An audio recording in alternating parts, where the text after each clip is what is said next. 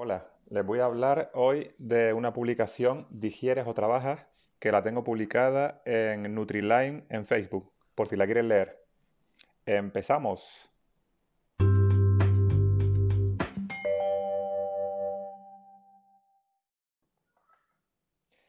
¿Digieres o trabajas? Al tener nuestro sistema inmune comprometido, luchando con nuestras infecciones crónicas, al cuerpo en un estado de inflamación constante y la consecuente permeabilidad intestinal, estamos muy susceptibles a todo lo que ingerimos. Teniendo en cuenta que cuando ingerimos un alimento, en el proceso de digestión se concentra una gran cantidad de energía que suele durar entre 6 a 8 horas en una persona normal que asimila todo con normalidad, sumado a que nos alimentamos de 3 a 5 veces al día, pues me sobran horas. La digestión estará constantemente en funcionamiento durante todo el día, quitando esa parte de energía que necesitamos para realizar otras funciones como reparación y eliminación de desechos que sobre todo nosotros necesitamos. Piensa entonces si no asimilas bien lo que comes.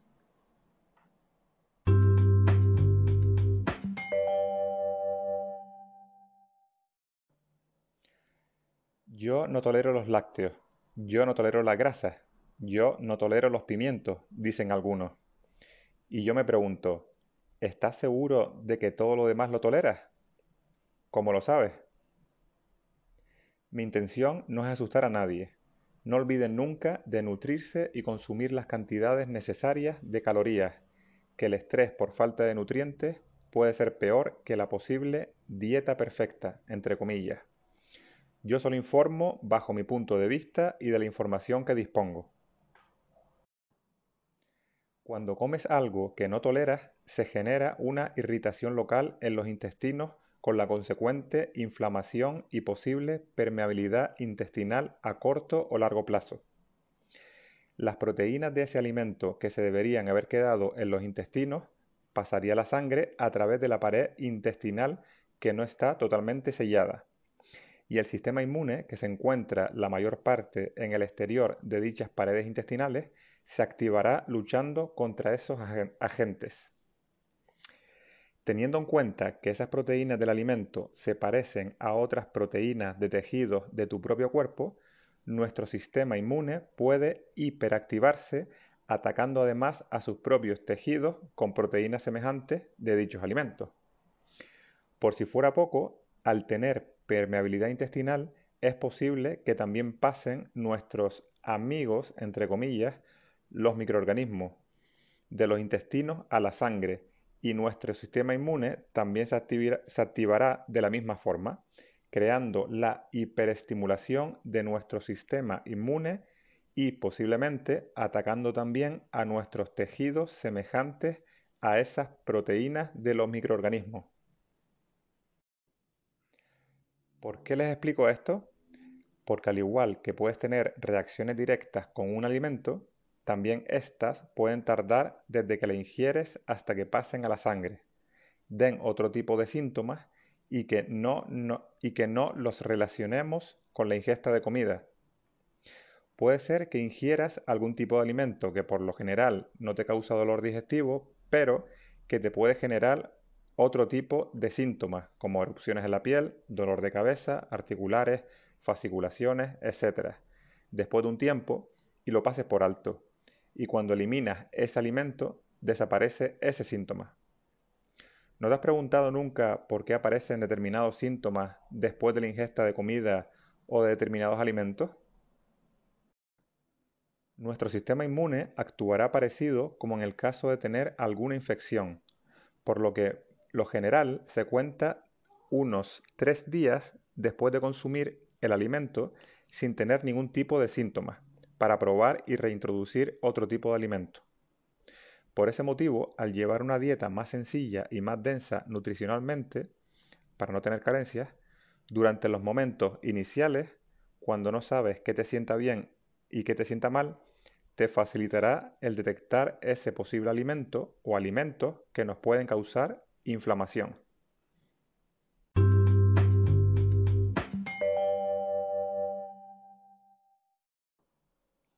Hay muchos tipos de reacciones a los alimentos.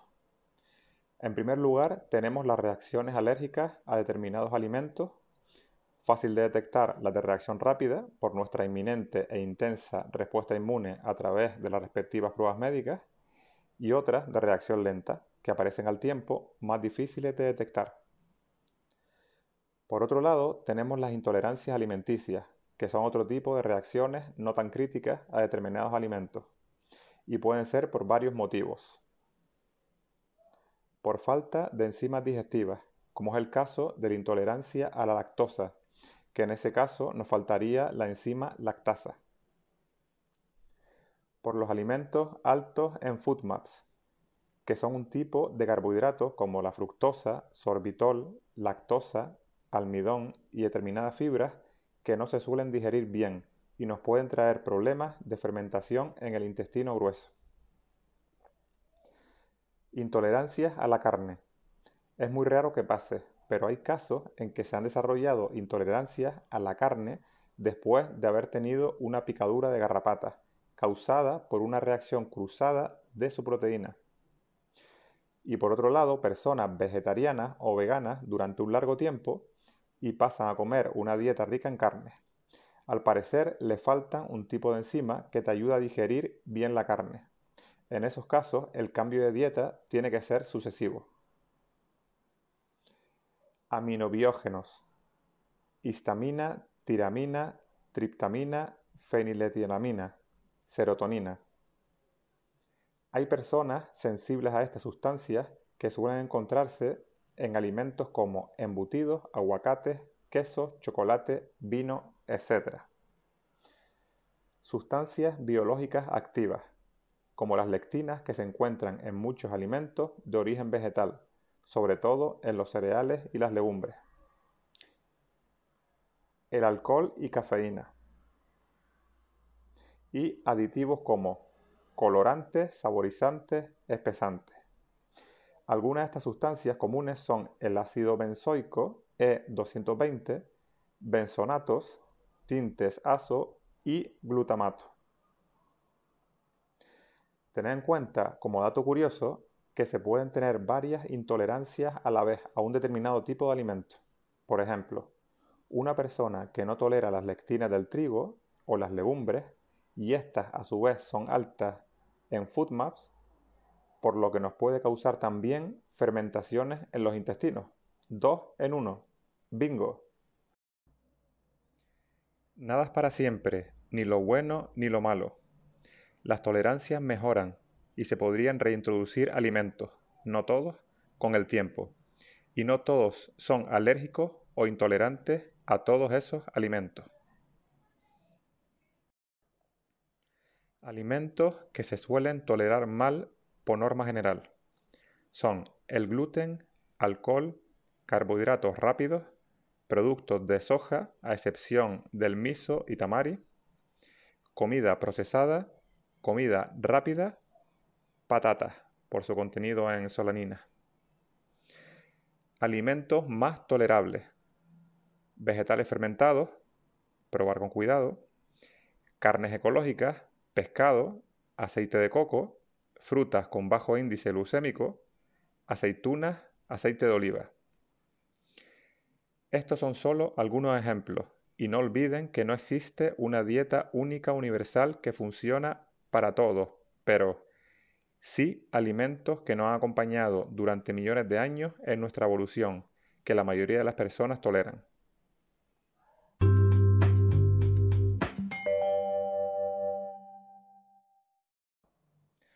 Consejos para mejorar la permeabilidad intestinal.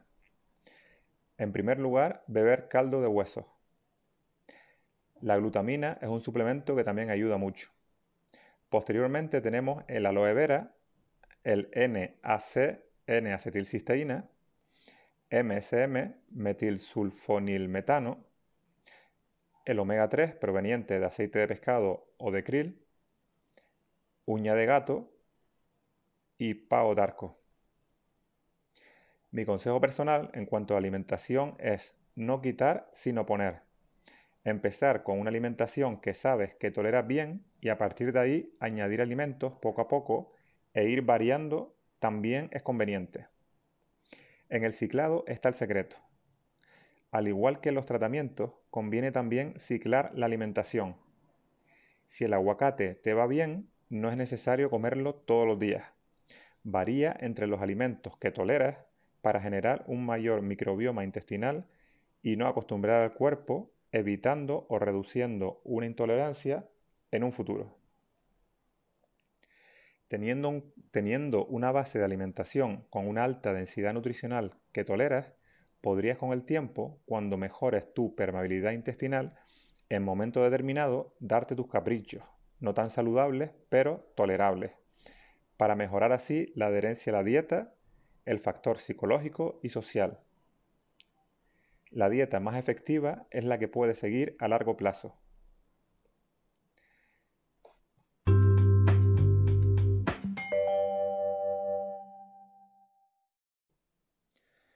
Según mi experiencia, en cuanto a suplementos para mejorar la digestión, vale la pena probar en primer lugar si sospechamos hipocloridria, baja producción de acidez en el estómago, la betaína HCl, para acidificar el estómago. En el caso de no querer o poder comprarlas, un chorrito de limón con agua o vinagre de manzana antes de las comidas para aumentar la acidez del estómago vendría bien.